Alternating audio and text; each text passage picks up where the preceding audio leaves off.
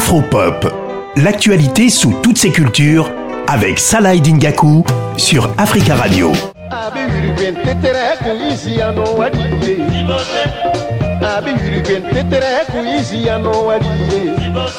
On va parler d'un hommage aujourd'hui. Un hommage à un artiste qui euh, nous a quittés il y a 40 ans, jour pour jour. Le musicien, chanteur ivoirien Ernesto JJ, euh, décédé brusquement euh, le 9 juin 1983. Celui qu'on surnommait le roi du Ziglibiti était vraiment une icône. Il faisait absolument tout.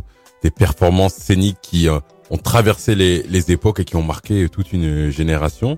J'ai demandé au journaliste Albert Drogba Carino finalement à quel point Ernesto JJ a influencé les artistes ivoiriens et, africains. Voici ce qu'il m'a répondu. Voilà quelqu'un qui, après avoir fait ses classes à Ivoirostar d'Amédée Pierre, le créateur de la musique moderne ivoirienne, Ernesto claque tout, il rentre en France où, aux côtés de Manu Dubongo, il intègre Sony Music où il fait quelques grands albums et il rentre en Côte d'Ivoire.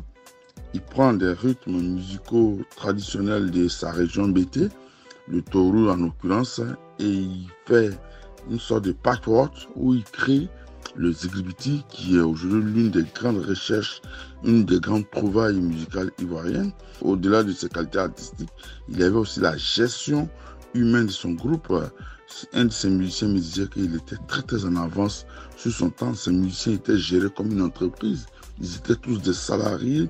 Il n'y avait aucun problème. Et aujourd'hui, on ne peut pas avoir aujourd'hui des groupes autant structurés comme les églibiciens des Nosogege.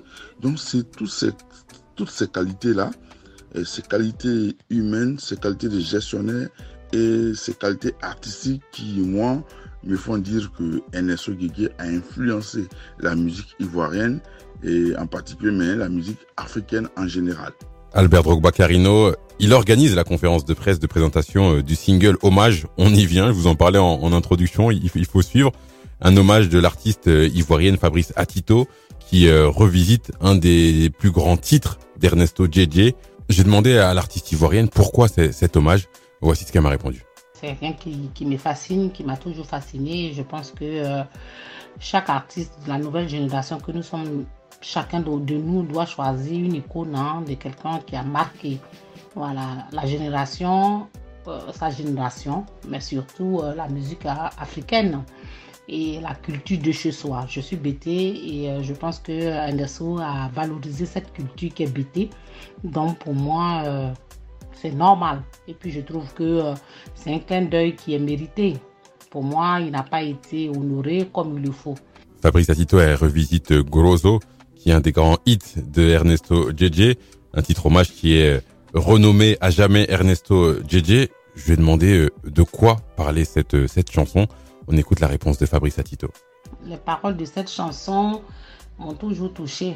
Voilà, parce que euh, quand vous quand vous regardez dans le monde d'aujourd'hui, il y a toujours des personnes qui sont paresseuses, qui, ne veulent pas travailler, qui vivent aux dépens des gens qui s'accrochent, mais qui ont toujours des excuses. Soit euh, c'est le sorcier qui, l'a amené à, être là où il est, soit euh, c'est ceci, c'est cela. Et Nelson dans son temps déjà, ça fait 40 ans qu'il est décédé, mais dans la société, nous vivons encore le gorozo, il y en a partout des gens qui sont feignants, qui, qui, ne veulent rien faire. Et euh, c'était ce conseil-là.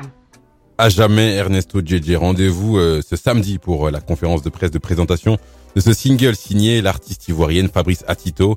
Ça se passe au restaurant Tambour d'Afrique, 31 avenue La Place à Arcueil, du côté du RERB. Ça se passe entre 15h et 17h. Venez nombreux pour rendre hommage au roi du Ziglibiti, Ernesto JJ.